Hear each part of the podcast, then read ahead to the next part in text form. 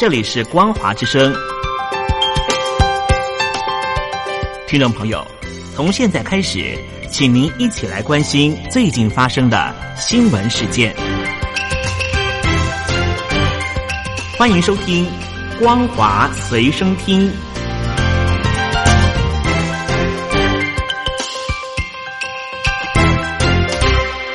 各位海峡两岸的听众朋友们，大家好！非常欢迎您收听今天的光华随身听，我是佑佳。在今天的新闻，首先我们来关切的是美国总统当选人拜登首批的。内阁阁员名单已经出炉了，一如预期，多位奥巴马时代的官员出现，国家情报总监更是首度由女性出任。除了揭示新政府多元多边主义的立场，也凸显了拜登以稳定为治理主轴的施政考量。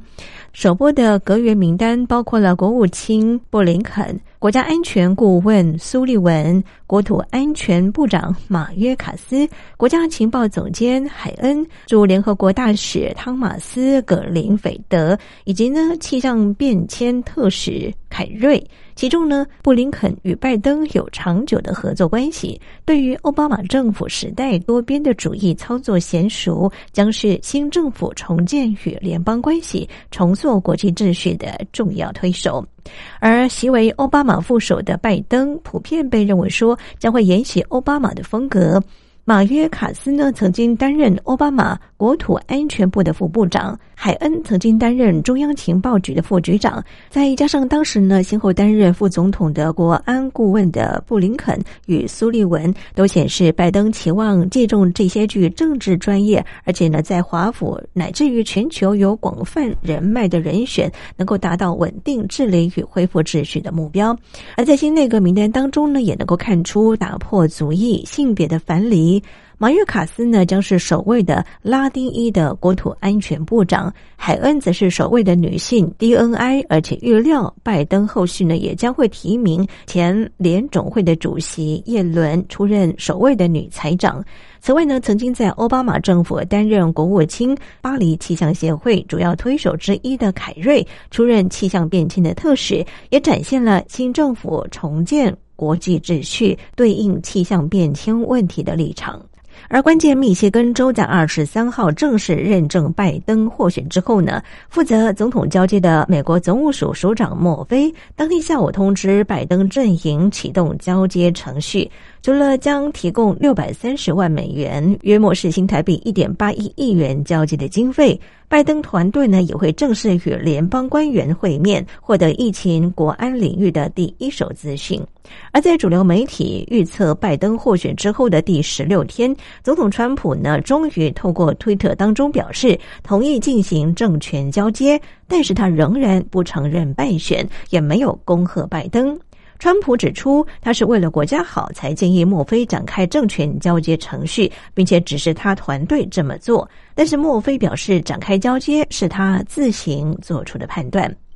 拜登团队呢，则是透过声明指出，GSA 启动交接程序呢，平顺和平转移权力至为重要，凸显了 GSA 已经确认总统当选人拜登与副总统当选人贺锦丽的地位。交接团队执行长亚伯拉罕呢，则是指出，团队成员将会开始与联邦官员会面，讨论疫情的应应措施，全面了解国家安全利益，并且呢，完整掌握川普政权交接的相关进度。而交接程序启动之后呢，拜登团队将拥有联邦资金与官方办公室，并且可以获得国安简报在内的重要资讯，让其就职之后可以无缝接轨。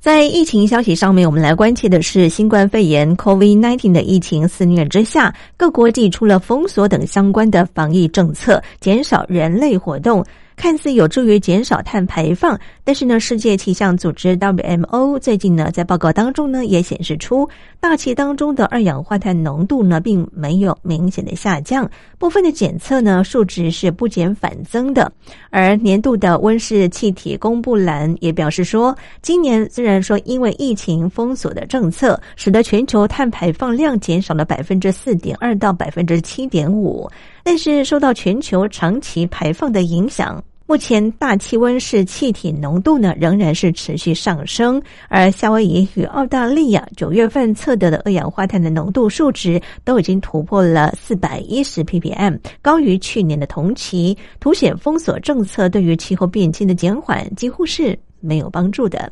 而 WMO 呢也指出，二零一五年人类才突破了四百 ppm 的浓度记录，短短在四年之内就成长了四百一十 ppm，这种成长速度是前所未有的。这也代表了疫情导致碳排放下降与长期排放的相比，简直是无足轻重。如果真的要让二氧化碳的浓度减少趋缓的话呢，就必须要有更明确的排放管制，并且透过各种的产业集思广益，完全改变原料能源生产与运输的方式，才能够使地球环境永续发展。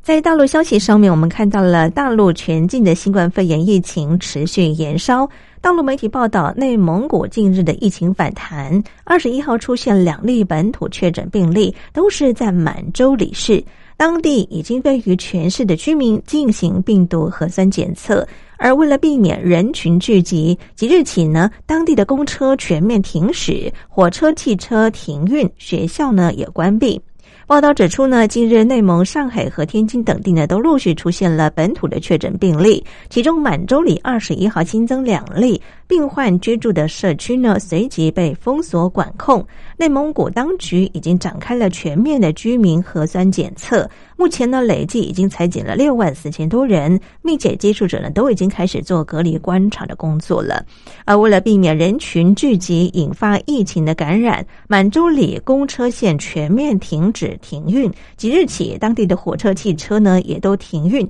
学校呢已经关闭。恢复时间，但会是情况，而在做另行的通知。而大陆媒体报道，中共近日一举调整了四名省委书记的职务，成为五中全会之后首波的人事异动。分析指出呢，这波大调动呢略显仓促，反映中共中央组织部与国务院之间欠缺沟通，而且呢可能没有经过政治局的讨论就仓促的定案。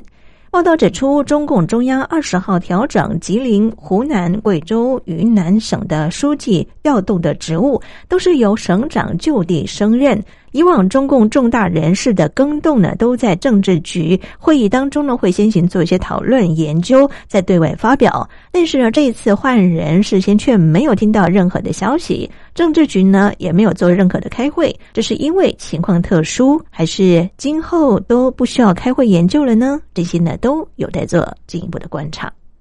由于中共宣称今年要全面脱贫，各贫县呢赶紧在年底之前加速脱贫。就有大陆媒体报道，随着贵州省二十三号宣布清除最后九个深度贫困县，官媒呢就高度宣传全境有八百三十二个贫困县呢全部脱贫。但是呢，偏乡的义工却表示说，真相是比以前更穷哈。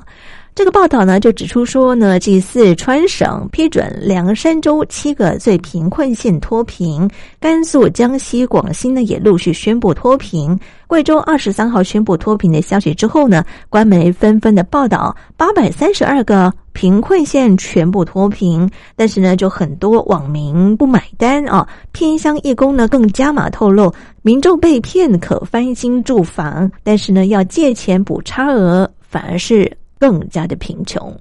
而大陆媒体报道，针对网络直播的乱象，主管单位呢日前要求直播平台要对于网络主播和打赏用户实行实名制的管制。没有实名注册及未成年用户是不能够打赏的。而随着网络直播的兴起，未成年也加入网络打赏的行列当中。但是屡屡就发生未成年巨额打赏的事件，引发社会的关注。这次官方呢做出明确的规定，将透过实名验证、人脸辨识等相关的措施，落实实名制的要求，禁封未成年用户的打赏功能。如果主播出现相关的违法，应该把打赏返还，而问题严重者呢？除了开除直播、纳入黑名单，也没有办法更换平台再开播。以上就是为听众朋友掌握的两岸相关新闻，感谢您的收听，祝福您，我们下次见。